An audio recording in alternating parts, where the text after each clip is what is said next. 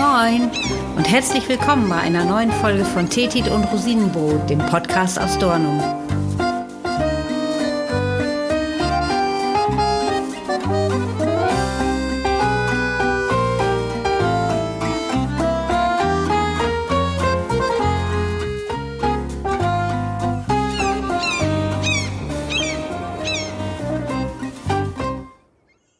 Wie die meisten unserer Urlaubsgäste werdet ihr wohl auch mit dem Auto zu uns ins schönen Dornum anreisen. Und wahrscheinlich fahrt ihr dann entweder über die A28 oder die A31. Da wird euch mit Sicherheit ein großes braun-weißes Hinweisschild auffallen. Die Schilder, die kennt ihr, man findet sie oft entlang der Autobahnen und meistens weisen sie auf besondere Sehenswürdigkeiten oder regional typische Landschaftsformen hin. Auf unserem Ostfriesland-Schild ist ein mittelalterlicher Krieger und eine Steinpyramide abgebildet, und darunter steht Friesische Freiheit. Das Ostfrieslandschild verweist nämlich auf ein kulturhistorisches Alleinstellungsmerkmal, auf eine einzigartige Selbstorganisationsform unserer Vorfahren im Mittelalter, eben der sogenannten friesischen Freiheit, auf die die Friesen übrigens bis heute noch sehr stolz sind. Der Stamm der Friesen ist nach außen frei, keinem anderen Herren unterworfen. Für die Freiheit gehen sie in den Tod, sie gehen lieber in den Tod, als dass sie sich mit dem Joch der Knechtschaft belasten ließen. Sie unterstehen jedoch Richtern, die sie jährlich aus ihrer Mitte wählen, die das Staatswesen unter ihnen ordnen und regeln. Ganz schön selbstbewusst, oder? So steht es in eine der 17 Küren, das sind Gesetze, die im Mittelalter für alle Friesen gleich galten.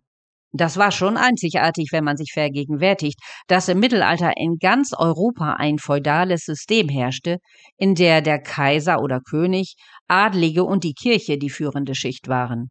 Die Bauern waren unfrei, besitzlos, oft Leibeigene, und mussten darüber hinaus Kriegsdienst für ihre Herren erbringen.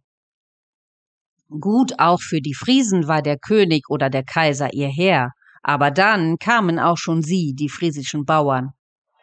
Sie waren freie Hofbesitzer, die ihren eigenen Boden bewirtschafteten. Und diesen Sonderstatus hatten sie seit dem neunten Jahrhundert. Angeblich soll ihnen Karl der Große als Dank für eine erfolgreich geschlagene Schlacht gegen die Römer dieses einzigartige Recht verliehen haben. Tatsächlich wird es aber wohl einer seiner Nachfolger gewesen sein. Davon geht man zumindest heute aus. Für die Entwicklung der friesischen Freiheit, die ja weit über den Wegfall der Heerfolge hinausging, waren aber noch andere Umstände bedeutend.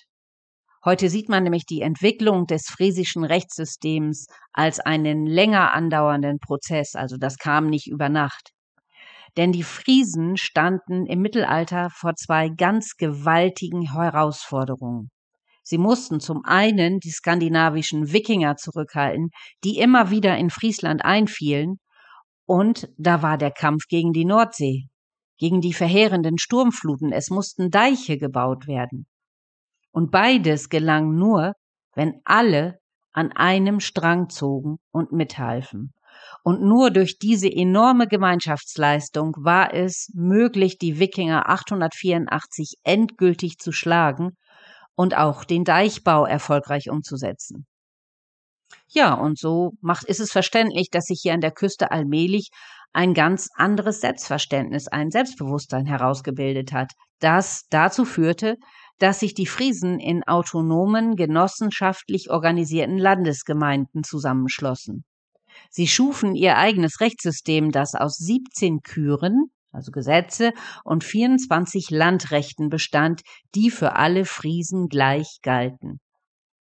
Zur Blütezeit um das Jahr 1300 umfasste das Reich der freien friesischen Länder 27 Landesgemeinden vom Nordwesten der Niederlande, also vom Eiselmeer, über Ostfriesland bis nördlich von Bremerhaven. Und diese Landesgemeinden wiederum schlossen sich zu dem Bund der sieben Seelande zusammen. An der Spitze dieser autonomen Länder standen sogenannte Redjewen, das waren Richter oder Rechtsprecher. Sie kamen meist aus der großbäuerlichen Schicht und die Redjewen besaßen zwar die Macht in den Gemeinden, sie wurden aber nur auf ein Jahr gewählt, damit wollte man nämlich verhindern, dass eine großbäuerliche Sippe zu mächtig wurde. Außerdem gab es verschiedene Gesetze, die verhindern sollten, dass ein Redjewe seine Macht als Richter missbrauchen konnte und zu ihren Aufgaben gehörten die Vertretung der Landesgemeinde bei Handelsverträgen, die Führung des Aufgebots einer Gemeinde bei der Landesverteidigung sowie die Landfriedenswahrung und natürlich die allgemeine Rechtsprechung, also Streitschlichtung, ob jemand zu verurteilen war oder freizusprechen. Es wurden aber auch neue Gesetze festgelegt. Und heute erscheinen diese Gesetze manchmal recht kurios, aber sie erzählen auch viel über das Zusammenleben der Menschen im Mittelalter. Und so bestand fast jede Strafe aus einer Geldbuße. Und wer Geld hatte, konnte sich nach einer genau festgelegten Bußtaxe freikaufen. Wer nicht zahlen konnte, der musste sich Geld leihen. Oder er bekam die Strafe körperlich zu spüren. Wenn jemand einen anderen ins Wasser taucht oder böswillig mit einer Flüssigkeit übergießt oder ohne dessen Verschulden bindet oder sich etwas unrechtmäßig aneignet oder einem am Sonntag eine blutende Wunde schlägt, so ist die Buße für jede dieser Taten 15 Unzen, es sei denn, dass er es leugne dann schwöre er sich nach dem Rechte aller Friesen mit vier Eiden auf die Reliquien frei. So heißt es zum Beispiel im 14. Landrecht. Einmal im Jahr, und zwar immer um Pfingsten, haben sich die Richter der Landesgemeinden getroffen, um sich zu besprechen und um Recht zu sprechen. Und das geschah am Obstalsboom. Das ist ein Ort in der Nähe von Aurich, so circa 26 Kilometer von Dornum entfernt. Eigentlich ist der Obstalsboom nur ein Hügel. Und warum die Friesen diesen Hügel als Versammlungsort auswählten, das ist eigentlich unklar. Möglicherweise war es die zentrale Lage. Außerdem war der Ort sowohl über Land als auch über Wasserwege gut erreichbar. Ausgrabungen haben ergeben, dass es sich bei dem Hügel um ein frühmittelalterliches Grab handelt. Als dann im späten 13. Jahrhundert und so circa bis zur Mitte des 14. Jahrhunderts sich viele Krisen häuften, Hungersnöte, Sturmfluten, mangelnde Absatzmärkte für Waren und schließlich die auch noch die Pest, also wirklich existenzielle Krisen, da ging die genossenschaftliche Idee der freien Friesen allmählich verloren. Und die letzte Versammlung am Obstalsboom, die war 1327. Um 1350 brach die alte Ordnung endgültig zusammen. Viele Bauern mussten Haus und Hof verlassen, verarmten und suchten Schutz bei den reichen Bauern. Die Macht der Redjewen aber, die ja aus der reichen Bauernschaft kamen, die verfestigte sich. Die soziale Ungleichheit wuchs, und so kam die Macht irgendwann in die Hand einiger weniger reicher Bauern, die sich Howettlinge, also Häuptlinge nannten. Sie bauten ihre Herrschaft immer weiter aus und schufen sich nebenbei ganz nette Statussymbole, nämlich ihre Steinhäuser und Burgen. Davon gibt es heute noch sehr viele in Ostfriesland, zum Beispiel auch bei uns in Dornum, die Beninger Burg und das Wasserschloss. Sie hielten sich kleine Söldnerheere und leisteten sich Kriege mit ihren Nachbarn. Und so entwickelte sich ein Standesbewusstsein, die Häuptlinge, die sahen sich mehr als Adlige, und die Bauern waren nun auch nur noch ihre Untertanen. Viele Jahrhunderte geriet die friesische Freiheit und damit auch die Versammlungsstätte der freien Friesen in Vergessenheit, bis man sich 1833 dieser so bedeutsamen Zeit wieder erinnerte und am Obstalsboom, der Platz ist bis heute erhalten geblieben, zur Erinnerung an diese bedeutsame Zeit eine Steinpyramide baute. Und eben diese Steinpyramide, die seht ihr auf dem Hinweisschild an der Autobahn. Übrigens, den Obstalsboom mit der Steinpyramide, den könnt ihr besichtigen. Am beeindruckendsten, so finde ich, aber zeigt sich die Bedeutung der friesischen Freiheit im Ilower Forst, Das ist gar nicht weit weg vom Obstalsboom. In diesem kleinen Wald befindet sich die Klosterstätte Ilo. Hier bauten 1228 die Zisterzienser ein großes, bedeutendes Kloster.